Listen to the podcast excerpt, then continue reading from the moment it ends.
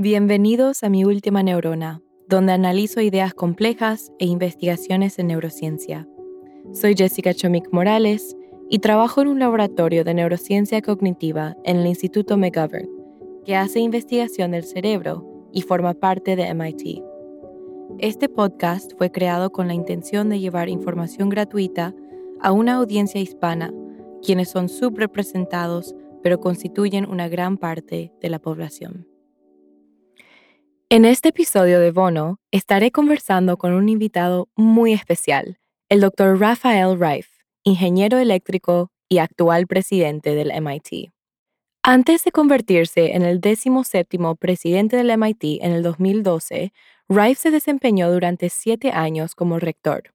Ha estado en el MIT desde 1980, cuando se unió a la facultad como profesor asistente de ingeniería eléctrica. Han escuchado de varios investigadores de las universidades más prestigiosas de Estados Unidos, incluyendo MIT. Le invité al presidente de MIT para tener un vistazo de primera mano algunas de las cualidades y hábitos de los líderes de estas instituciones y para entender mejor qué hace a MIT un modelo académico tan exitoso mundialmente.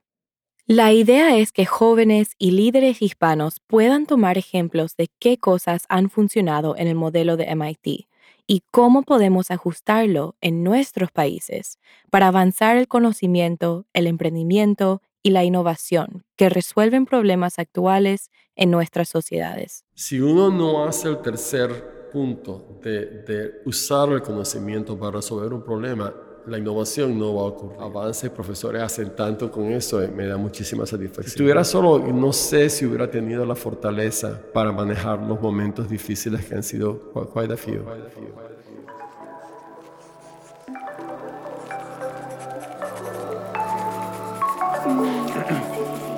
En el Instituto de Tecnología de Massachusetts, o sea, MIT. El cerebro es algo increíble. Que realmente es, eso. Realmente no sabemos. No sabemos. No sabemos. Quiero saber Pero más. quiero saber Pero más. Pero quiero saber más. Claro, y te lo explico aunque sea con mi última neurona. Bienvenidos a otro episodio de Mi Última Neurona. Hoy estaré hablando con un invitado especial, el Dr. Raphael Reif, quien es ingeniero eléctrico y actual presidente de MIT desde el 2012. Bienvenido, Dr. Reif. Es un honor tenerlo en el podcast. Muchas gracias, Jessica.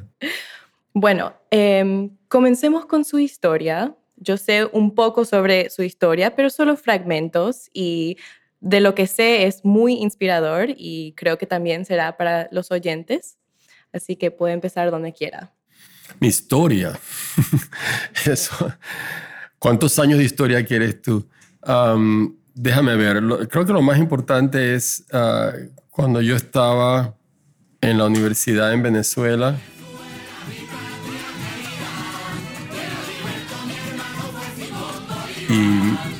Y, y estaba estudiando de libros que eran escritos por profesores del MIT y esa fue mi primera conexión con esta universidad.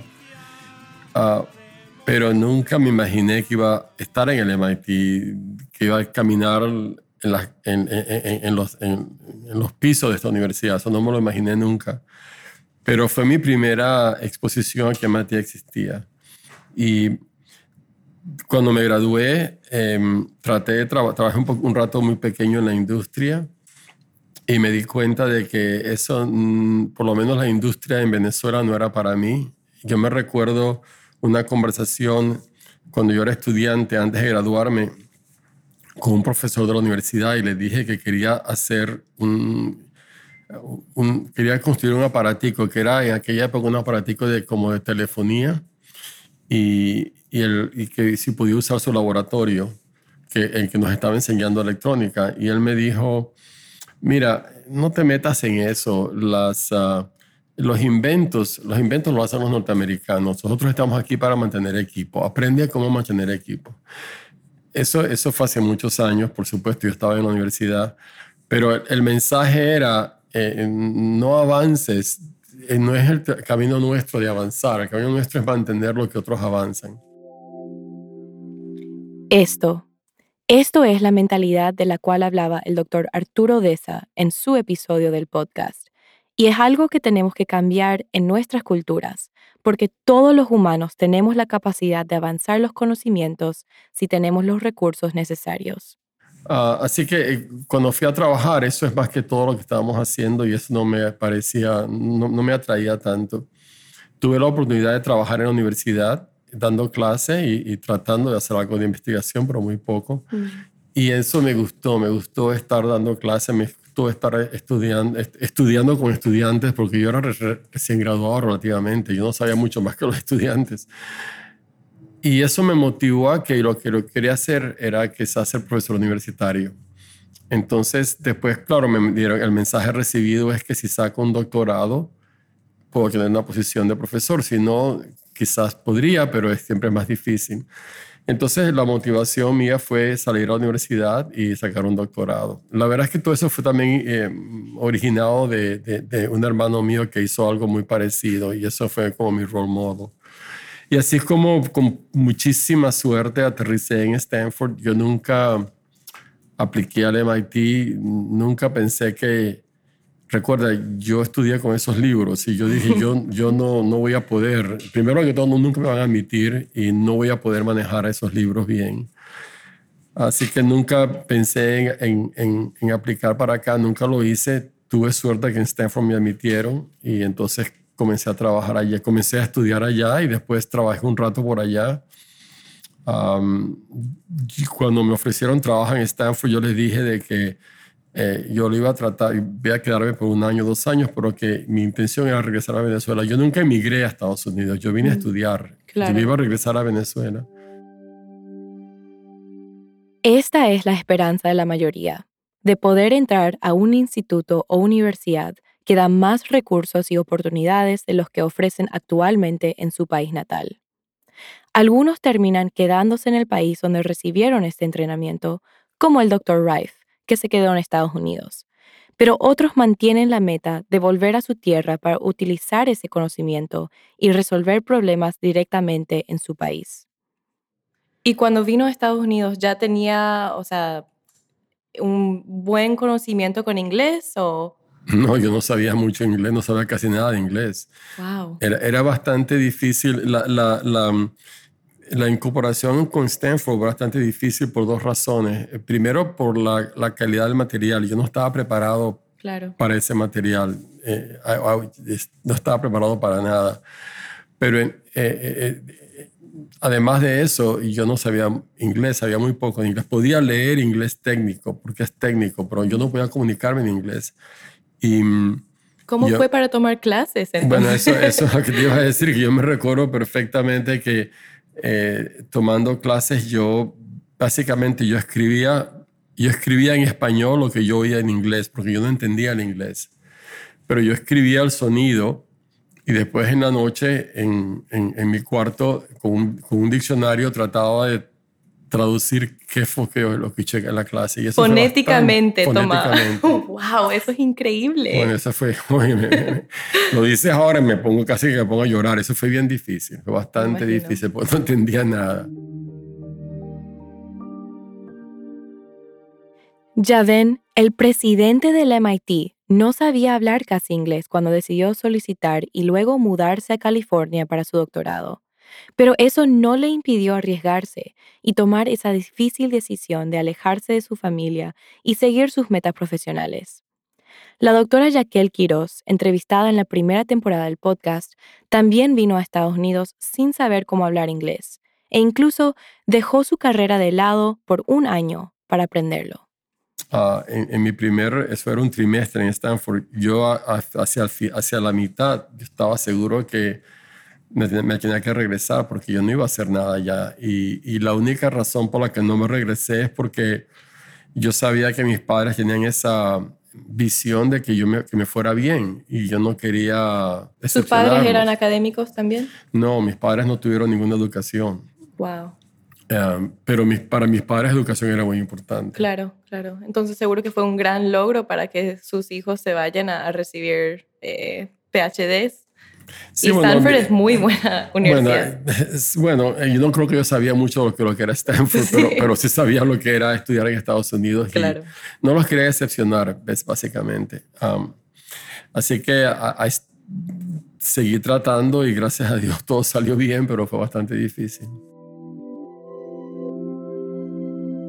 Después de que estuvo en Stanford por un tiempo, em, ¿usted enseñó como profesor ahí o era más recibir su, su doctorado? ¿Qué clase de investigaciones estaba? Sí, yo, yo, hice mi maestría ya, que eso es realmente solo tomar cursos. Mm. Ah, hice mi doctorado allá, que es mucho de hacer una tesis. Y después me quedé haciendo investigación después de mi doctorado en, en, Stanford, no dando clases, uh, sino haciendo investigación. Y, antes de venirme para el MIT. ¿Y, ¿Y, en qué eran esas investigaciones? Porque no sé nada de ingeniería eléctrica, la verdad. bueno, este, yo no sé nada de neurociencia, eh, pero estoy muy curioso de eso. No, en, esa era, eh, yo estaba mm, como estudiante de doctorado en el año 75 a 78, algo así, 1975, 1978. Y e, e, ese es el comienzo de lo que llamaban, ahora llaman Silicon Valley. Ese es el comienzo de, de, de crear esa electrónica, microelectrónica o nanoelectrónica, que es la que está dando energía a toda la, la economía que tenemos ahora con, con productos como el, los smartphones y todo eso. Sale de esa parte de Silicon. Y eso fue lo que estudié. Yo, yo eso fue lo que me preparé yo para allá. Entiendo. y, y, por eso fue que me pidieron que me quede un rato más y, lo hice y, y, después eh, eh, regresándome para Venezuela, eh, el MIT estaba buscando a expertos en ese campo y quien los producía era Stanford porque allá estaba saliendo, la tecnología estaba saliendo de allá. Y mm, ellos se contactaron con Stanford y preguntaron, mira, queremos a alguien que estamos contratando aquí a alguien en esa área, a quien nos recomiendan, ellos le dijeron, mira, que, el que tú necesitas es este señor acá, pero olvídate porque se está regresando a Venezuela. Que es verdad, yo me estaba regresando a Venezuela. Pero, to make a long story short, el, el MIT se, se, se, se, acercó a mí. Ah, yo, después de mucha Ah, de mucha presión, muy gentil, pero mucha presión, decidí venir para hacer la entrevista porque no estaba dispuesto a venirme para acá. Ah, y la entrevista me convenció de que este es un sitio que yo tenía que visitar. Y así que me vine para tratar por un par de años antes de regresar a Venezuela nunca me regresé. Wow, se enamoró de MIT y de Boston. Bueno, me enamoré del MIT. Boston, Boston, Boston es una ciudad muy bonita y muy agradable, pero el invierno y yo no, no creo que... No coinciden. ah, no, yo tampoco. No al principio, ahora estoy más acostumbrado. Lo que me enamoré fue de la, la gente del MIT y todavía estoy enamorado de la gente del MIT. Esta es, esto es, ah, para mí el MIT es un sitio, es una, una un jewel, es, es, una, una joya mundial. Un sitio como este no existe en ninguna parte. En, ya estoy saliendo a la presidencia, sé que lo puedo decir con mucha objetividad. No hay un sitio como este. Y lo encontré aquí. Yo vine aquí para pro forma, para hacer la entrevista, porque me estaban presionando mucho que venga a hacer la entrevista. No quería que en mi carrera académica yo comience con gente del MIT, lo más importante del mundo, molestos conmigo. Así que vine a pro forma para entrevistarme, para decir que no, que no me interesa, que la familia, lo que sea. Pero yo vi un sitio que no pensaba que existía. Y, y después que vine para acá, eh, fue todo lo contrario. Yo me recuerdo irme pensando, qué idiota es Rafael, que lo hiciste tan difícil y venir para acá, ahora no te van a ofrecer nada. Mm. Y cuando me ofrecieron, yo estaba en, en, en, en el cielo, así que lo acepté y, y, ha, sido una carrera muy, muy... Me dio mucha satisfacción en mi carrera. en su posición como presidente es un nivel muy alto y me imagino de para ser un presidente de una institución como MIT viene con muchas presiones como también em, satisfacción muy profunda. Y quiero saber los momentos, si me puede decir algunas, de, de, los dos casos. Bueno, si las presiones son continuas, uno tiene que acostumbrarse a vivir con ellas. hay, presiones de todas partes, de, todas partes. Hay, hay, algo que me afecta mucho y algo que me afecta mucho menos, pero presiones hay de todos lados. Para mí personalmente lo que me afecta más es cuando a, a, profesores no están contentos o estudiantes no están contentos, porque para mí es, es como ser el líder de la comunidad y tú quieres que la comunidad esté contenta con lo que estás haciendo tú. Y, y es, es muy difícil cuando uno toma decisiones constantemente que todos los profesores estén contentos. Alguna decisión, algo no está contentos, otra decisión, el primer grupo está contento, pero otro grupo no está contento. Es, es imposible poner a todos contentos, pero incluso así, cuando un grupo no está contento, me afecta. Es una cosa personal, porque no quiero que, quiero que entiendan, y es muy difícil entender la posición de uno y lo que uno sabe y lo que uno conoce. Lo mismo con estudiantes, así que las, presiones que más me afectan a mí es cuando estudiantes no están contentos o profesores no están contentos. Y eso pasa muy a menudo. Las satisfacciones más grandes es, es cosas que uno ve, que uno hace para que profesores y estudiantes se desarrollen y hagan lo que ellos quieren hacer y ver cómo lo aceptan, cómo lo aprovechan y cómo cambian el mundo con lo que hacen. Así que ver cómo un concepto avanza y profesores hacen tanto con eso eh, me da muchísima satisfacción. Me imagino. Son como capaz dos extremos de emociones, pero no, no creo que lo cambiaría, ¿verdad? correcto, correcto. Como alguien que ha interactuado en gran medida con líderes internacionales y nacionales, ¿Cuáles son algunas de las cualidades recurrentes que puede observar en las personas exitosas? Y más específicamente, ¿cuáles son estas cualidades en los líderes en STEM? Déjame pensar eso. Hay, hay, hay dos clases de líderes. Hay muchas clases de líderes, pero se me ocurren dos que puedo comentar ahora. La gente que ha sido muy exitosa en el mundo industrial es gente que tiene una pasión muy fuerte para una idea que la tienen que desarrollar, porque eso es una, una, como un llamado del destino y, no hay manera de que nadie los pare y, y, es mejor que, lo, que hagan el esfuerzo y lo desarrollen. Es una pasión tan enfocada, es como, eso es lo que yo veo como uniforme en toda la gente eh, exitosa que yo conozco en el mundo comercial, en el mundo de, de, de, STEM, de, industria de tecnología.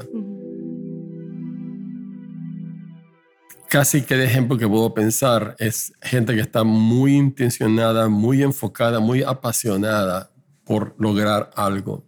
Y, y hay gente en el MIT ahora haciendo cosas parecidas con esa intención y, yo espero que lo hagan exitosamente. Yo, veo eso, eso, eso es un continuo, siempre pasa. Pero hay otro grupo de gente, de líderes, que, que no necesariamente son los que hacen un producto comercial muy importante, pero que hacen, uh, crean posibilidades para otros, ya sea en una universidad o ya sea en una posición de gobierno, en el gobierno del Estado o presidente del país. Y estos son gente que um, en la expresión traducida del inglés se pueden ver el bosque de los árboles. Uh, cada gente que yo veo que ha sido successful, que ha sido exitosa en el mundo de gobierno, en el mundo de, de, de, manejar comunidades grandes, es gente que puede distinguir el, el big picture de, de, los detalles. Pero son dos grupos distintos de líderes.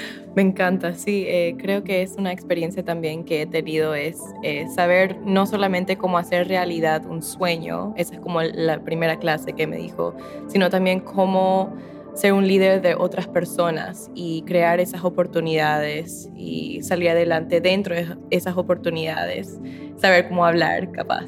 Comunicarse, comunicarse, sí. ¿Cuál es el papel y el impacto de la filantropía en el MIT? ¿Y por qué cree que otros países no pueden capitalizar esta área tan bien como el MIT? Muy buena pregunta. Sin filantropía podemos hacer no tanto en, un sitio como el MIT, fíjate, siempre uno piensa que como uno paga impuestos individuales y como las compañías pagan impuestos, entonces el gobierno federal o estatal debe de costear esos gastos. Entonces ellos deben de pagar la investigación porque ellos, uno individualmente o compañías, uno paga impuestos. Pero lo cierto es de que no importa cuánto impuesto uno paga y cuánta parte del presupuesto del gobierno puede ponerse para investigación, hay muchas universidades en, el país que son meritorias para tener esa investigación, plata para investigar. Ah, así que si una universidad puede tener la suerte de atraer eh, plata de filantrópica, uno puede hacer muchísimo más que competir con muchas otras universidades por tener un poco más que los otros porque somos, entre comillas, mejores. Mm. Ok, si eres mejor, puedes tener un poquito más plata, pero, pero no hay plata para todo el mundo. Así que la filantropía para el MIT es imprescindible para poder avanzar de la manera que hemos avanzado. Hasta, yo diría que hasta en los años 60 o 70, la mayoría de la investigación que hacíamos en el MIT estaba pagada por plata, plata federal del gobierno. Pero ya uno veía de que otras universidades estaban avanzando rápidamente y querían acceso a la plata federal y entonces el Congreso tiene que hacer que eso se, se, se, distribuya más uniformemente, etcétera, etcétera. Así que ya en los 70, algo así, ya se, la universidad se dio cuenta de que hay que buscar filantropía y, y, y eso es lo que hemos estado haciendo es imprescindible. ¿Por qué eso no pasa en otros países?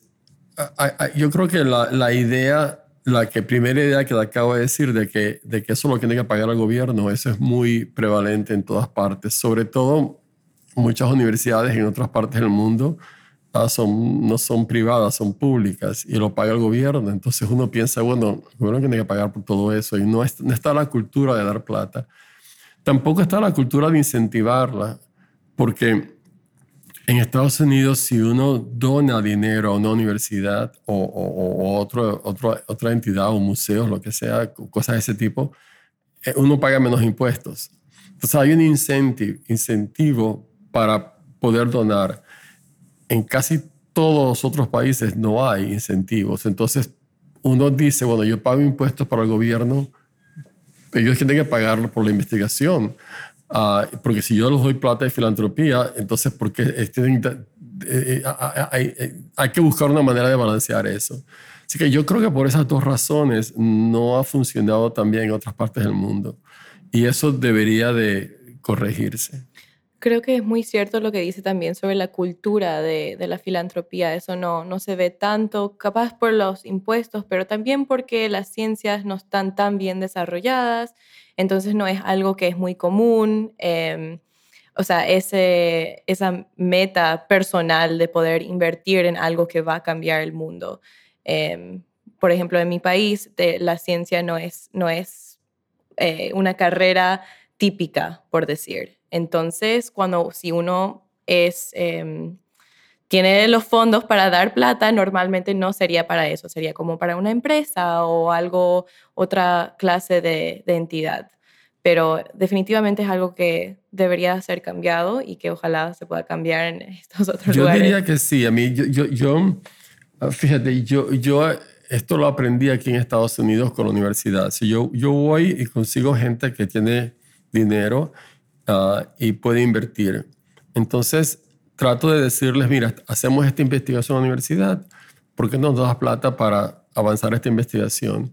Entonces se ven interesados, vienen a hablar con los profesores y se dan cuenta de que los profesores, que es lo que pasa mucho en la universidad, en esta universidad, avanzan la ciencia, pero después buscan manera de utilizarla y crean una compañía para hacer un producto utilizando la ciencia. Entonces, este señor, ya ha pasado varias veces, me dice, momentico, tú me quieres, quieres que yo le dé plata para que haga la investigación, pero yo veo que te hace una compañía. Yo prefiero poner plata en la compañía, porque así voy a tener un retorno, de, mi, de mi inversión. si, si tú, tú vives en un país en que uno no hace una, no hay un incentivo para pagar por filantropía, entonces tú tienes plata para dar, lo prefieres poner en inversiones. No se te ocurre ponerlo en algo en que te, te, te no, no, hay el incentivo de ponerlo en algo en que te reduce los costos, los costos de impuestos. Así que para mí eso es primordial para tratar de cambiar la cultura. Pero tú tienes razón, hacer eso solo sin, sin tratar de enseñar el beneficio de la economía que uno hace, cuando consigue o uno invierte en, en, avanzar la ciencia, uh, es posible que no consiga resultados. Y esa es la parte que, que, que, yo creo que en muchos países del mundo, sobre todo en Sudamérica, no se entiende. Bueno, esto es capaz eh, relacionado con la, con la pregunta que vino antes. ¿Cómo podemos promover el avance científico científico en países subdesarrollados? Bueno, eso, eso, es, eso, sí, es, sí es muy posible de hacer, y, y, pero no se ha hecho, pero es muy posible. Y eso también es aplicable a los Estados Unidos. Hay muchas universidades, todas las universidades en Estados Unidos que hacen investigación, hablando de los Estados Unidos ahora, ellos piensan que el, el foco de la universidad es uh, enseñanza, la enseñanza a los estudiantes y avanzar al conocimiento. Y por supuesto, esos son dos, si haces investigación, tienes que enseñar, por supuesto, y avanzar al conocimiento. Lo que hacemos aquí en esta universidad es, agregar un, un, tercer punto, un tercer pilar, y es sí e, enseñanza, sí avanzar al conocimiento, pero usar el conocimiento para resolver un problema. Y el problema puede ser de la ciudad, puede ser del Estado, el país o puede ser global. Eso es la parte que la universidad, esta universidad enfoca mucho. No solamente avanzar al conocimiento, pero usar el conocimiento para resolver un problema. Una vez que uno está pensando y tiene estudiantes y profesores pensando en resolver problemas, ahí, ahí aparece la innovación, ahí aparecen ideas que hacen un cambio. Y de allí uno puede entonces conseguir lo, que se necesita para crear uh, un impacto en la sociedad. Si uno no hace el tercer punto de, de usar el conocimiento para resolver un problema, la innovación no va a ocurrir. Ya solamente haciendo investigación, avanzando el conocimiento. Avanzar el conocimiento es imprescindible porque sin eso no puedes innovar. Pero hacerlo solamente eso sin incentivar la innovación. Y, y uno no puede decir, Jessica, vamos a usar esto para innovar algo. Así no pasa. Pero si uno está pensando, mira, aquí hay un problema, vamos a buscar cómo resolverlo. Y los problemas no salen de una disciplina, son problemas. Entonces tú tienes que buscar con qué es lo que necesito para resolver este problema, qué disciplina necesito. Héctor sabe algo de esto que yo no sé. Vamos a trabajar, Héctor, tú y yo, para resolver esto. Entonces, e-, esa manera de buscar gente que quiera trabajar juntos en resolver un problema, no un problema de neuroscience, no un problema de chemical engineering, un problema. Usa todas las disciplinas. Eso es lo que hacemos acá. Y eso es lo que hace falta para, para crear la innovación. Ah, si una universidad no hace eso, y en Estados Unidos no, muchas, no, hay muchas que hacen eso, aquí en este país, uh, eso para mí es muy importante. Ahora, yo te aclaro eso porque yo he conversado con muchos otros presidentes de universidades que no piensan que esa es la función de la universidad. Piensan que la función de la universidad es solamente la enseñanza y el avance del conocimiento, period. Y, y quizás mantener el conocimiento para seguirlo enseñando, pero no creen que hay que ir más allá de avanzar. Y yo creo que esa es la diferencia entre innovar y no innovar, usar el conocimiento. Claro, es como cuál el propósito de ir a la universidad y cuál es el propósito que la universidad tiene en la sociedad misma. Eso es muy cierto. Antes de que yo conozca, o sea, cuando la primera vez que vine a Boston, cuando tenía 13, 14 años, pasé por este campus y pensé que era un museo. Y la persona con quien estaba dijo, no, esta es una universidad, se llama MIT. Y creo que tengo una foto mirando hacia arriba, wow, este es MIT. Y de ese entonces vi todos los artículos que salían de MIT era sobre innovaciones, como usted dice, como invenciones nuevas o tácticas o eh, de cualquier diferente tema, pero algo nuevo, algo innovador. Creo que es muy cierto no solo mantener un conocimiento de que se ha hablado por muchos años, sino también agregar a ese conocimiento y salir adelante con algo nuevo.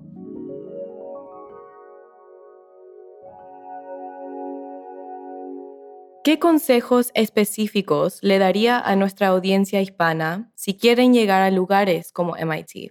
Yo no sé si puedo hacer un consejo global de esa manera, Jessica, pero yo, yo te puedo decir um, lo que, lo que me, me guió a mí en, mi carrera y lo que me ha, me ha, guiado en mi carrera y me guía todavía es um, hacer lo que me gusta, hacer lo que, lo que me alegra, hacer lo que, lo que yo disfruto. Um, nunca estuve guiado por uh, cuánto me van a pagar o cuánto va a ser mi sueldo o, qué, más voy a ganar. E-, nunca dejé que eso afectara o cambiara mi manera de pensar. Yo creo que si uno siempre hace lo que a uno le gusta, no solamente uno disfruta lo que está haciendo, pero uno lo hace con alegría y la alegría es contagiosa. Entonces la gente que trabaja contigo está contenta trabajando contigo porque tú estás contento con lo que estás haciendo. Si tú te mides a ti mismo con la cantidad de dinero que ganas, bueno, esa es una manera de medir tu valor, pero es una manera bastante eh, que no me gusta, para menos no para mí. Ah, porque yo he estado en situaciones en que yo he hecho cosas que decidí hacerlas porque fue atraído por el dinero y estaba miserable. Así que me di cuenta de que estar miserable en, mi día cuando voy a trabajar eh, eh, eh, no funciona. Así que para mí el, único consejo que yo puedo dar, que yo siento, me siento muy cómodo, pero no es para todo el mundo, es consigue, ten la suerte de conseguir lo que te gusta hacer, lo que lo disfrutas hacer. Y si tú disfrutas hacer algo, no solamente vas a disfrutarlo haciéndolo, pero lo vas a hacer bien porque te gusta y va a ser contagioso que lo haces bien y la gente con quien vas a trabajar le va a gustar trabajar contigo. Eso llegará a eso un éxito, te llegará a ser presidente. Yo nunca imaginé que iba a estar en este cargo. Y lo que sé es que lo hace uno contento con la vida que uno tiene. Y a lo mejor ah, hubiera sido eh, mucho más rico y tuviera, hubiera tenido muchos más carros y muchas más joyas para mi esposa, pero quizás si hubiera hecho otros cargos, pero no hubiera sido tan contento como lo que hizo en mi carrera. Le pregunté al Dr. Rife si ahora que va a salir de la presidencia, se proyecta siendo profesor nuevamente en MIT. no sé, vamos a ver. Um, yo, yo sí yo he decidido dos cosas. Eh, eh, he tenido muchísimas ofertas rápidamente para manejar organizaciones. Yo tengo dos ofertas para ser presidente de otras universidades ya. Yo no, no voy para allá. Yo no, no quiero tener otro cargo ah, de responsabilidad, de manejar gente, de, de tener todo en, mis hombros. yo creo que ya tuve bastante de eso. Um, yo quiero usar los años que tengo para trabajar delante mío, para usar mi experiencia. Y lo, lo, que me está guiando ahora, yo hablé hace un ratico que me guía, siempre me guió a um, trabajar en lo que me gustaba. Um, mi guía ahora, que la estoy haciendo, Héctor, y no, no, estoy, no estoy decidido exactamente, pero mi guía es, yo quiero hacer algo que tenga lo que llaman en inglés meaningful, que tenga mucho sentido, que tenga valor, sentido, que tenga que algo que haga utilidad. Uh, que por cierto que yo, que, yo disfruto haciéndolo, ah, pero también con gente que yo me disfruto estar con ellos. Yo quiero seguir disfrutando de mi vida y, y en el trabajo que tengo ahora, para hacer lo que me gusta, y yo, ah, yo me gusta muchísimo mi trabajo acá. Cada trabajo que he tenido en esta universidad ha sido una bendición para mí. Ah, pero haciendo lo que me gusta, ah, tuve que pagar, trabajar en algunos momentos o hacer cosas que no me gustan.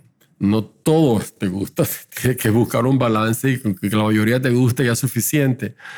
Ahora no estoy dispuesto a hacer ningún balance. Quiero hacer todo lo que me gusta con gente que me gusta y que sea very meaningful. Uh, eso incluirá quizás dar clases, uh, incluirá quizás hacer otro tipo de actividades en la universidad, tendré más tiempo que tengo ahora para hacer actividades fuera de la universidad que son importantes para el país, importantes para el mundo. Yo he estado bastante activo en eso, uh, pero no he tenido tanto tiempo para hacer eso. Ahora tendré como profesor regular más tiempo para hacer eso. Eso es, quiero solamente tratar de seguir haciendo cosas que hagan un buen impacto para el mundo y, que yo me sienta satisfecho de, de, cuando mi tiempo está, se acaba uh, que yo hice todo lo que pude para hacer un mundo mejor. Wow. Creo que ya empe está empezando con, con, hacer este podcast, ya que va a llegar a muchos, muchos hispanos jóvenes que se van a inspirar con su historia y, y realmente eh, sacar algo de su sabiduría, que, que es mucho. Yo no creo que hay mucha sabiduría allí, pero gracias por decirlo, Jessica. Como el Dr. Rife mencionó que ha tenido varios momentos difíciles, quise saber qué utiliza para mantener su salud mental, cómo uno, dentro de la adversidad, puede ver la luz al final del túnel. Sí, yo, yo, yo he sido muy afortunado al respecto, en el sentido de que sí, yo he tenido cosas, uh, uh, adversidades que enfrentar, uh, más que todo, como comentaba antes, Jessica, con, con con cuando cosas que, que, han pasado, que los profesores están molestos y hay, hay, momentos que han sido bastante difíciles. Um, yo, yo no sé, yo tengo mucha suerte porque creo que tengo mucha res, resiliencia, es la palabra. Um, no que no me afectan las cosas, me afectan muchísimo. Uh, me afectan quizás demasiado lo tomo muy personal porque es un, este tipo de trabajo es un trabajo en que uno lo hace para otros. Um, cuando uno es profesor, uno trabaja para uno. Lo que uno logra con sus estudiantes es el prestigio de uno. Cuando uno llega a estos cargos, no es sobre uno, es sobre todos los demás. Y cuando uno ve que parte de los demás no están contentos, uno se siente como un fracaso.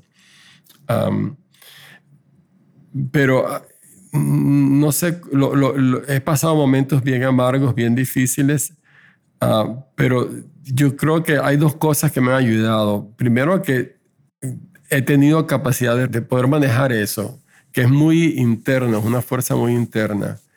Uh, pero también tengo que oh, también decir que no he estado solo. Tengo una esposa y la pobre mujer ha sufrido lo que yo sufro. Y, pero tenerla a ella conmigo ha sido una bendición. Así que si no estuviera con ella y, y no estuviera con, con, con, con la resilience, uh, otra cosa que ayuda es que tengo una hija y, y, mi esposa tiene un hijo y yo tampoco los quiero decepcionar a ellos.